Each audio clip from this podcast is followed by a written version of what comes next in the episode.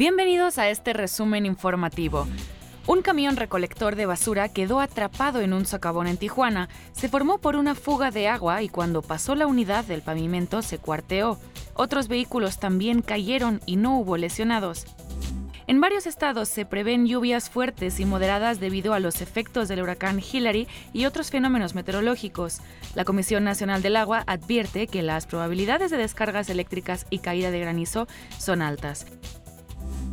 Hillary se intensificó a huracán categoría 1 y se localiza a 515 kilómetros al suroeste de Manzanillo, Colima, y a 520 de Punta San Telmo, Michoacán.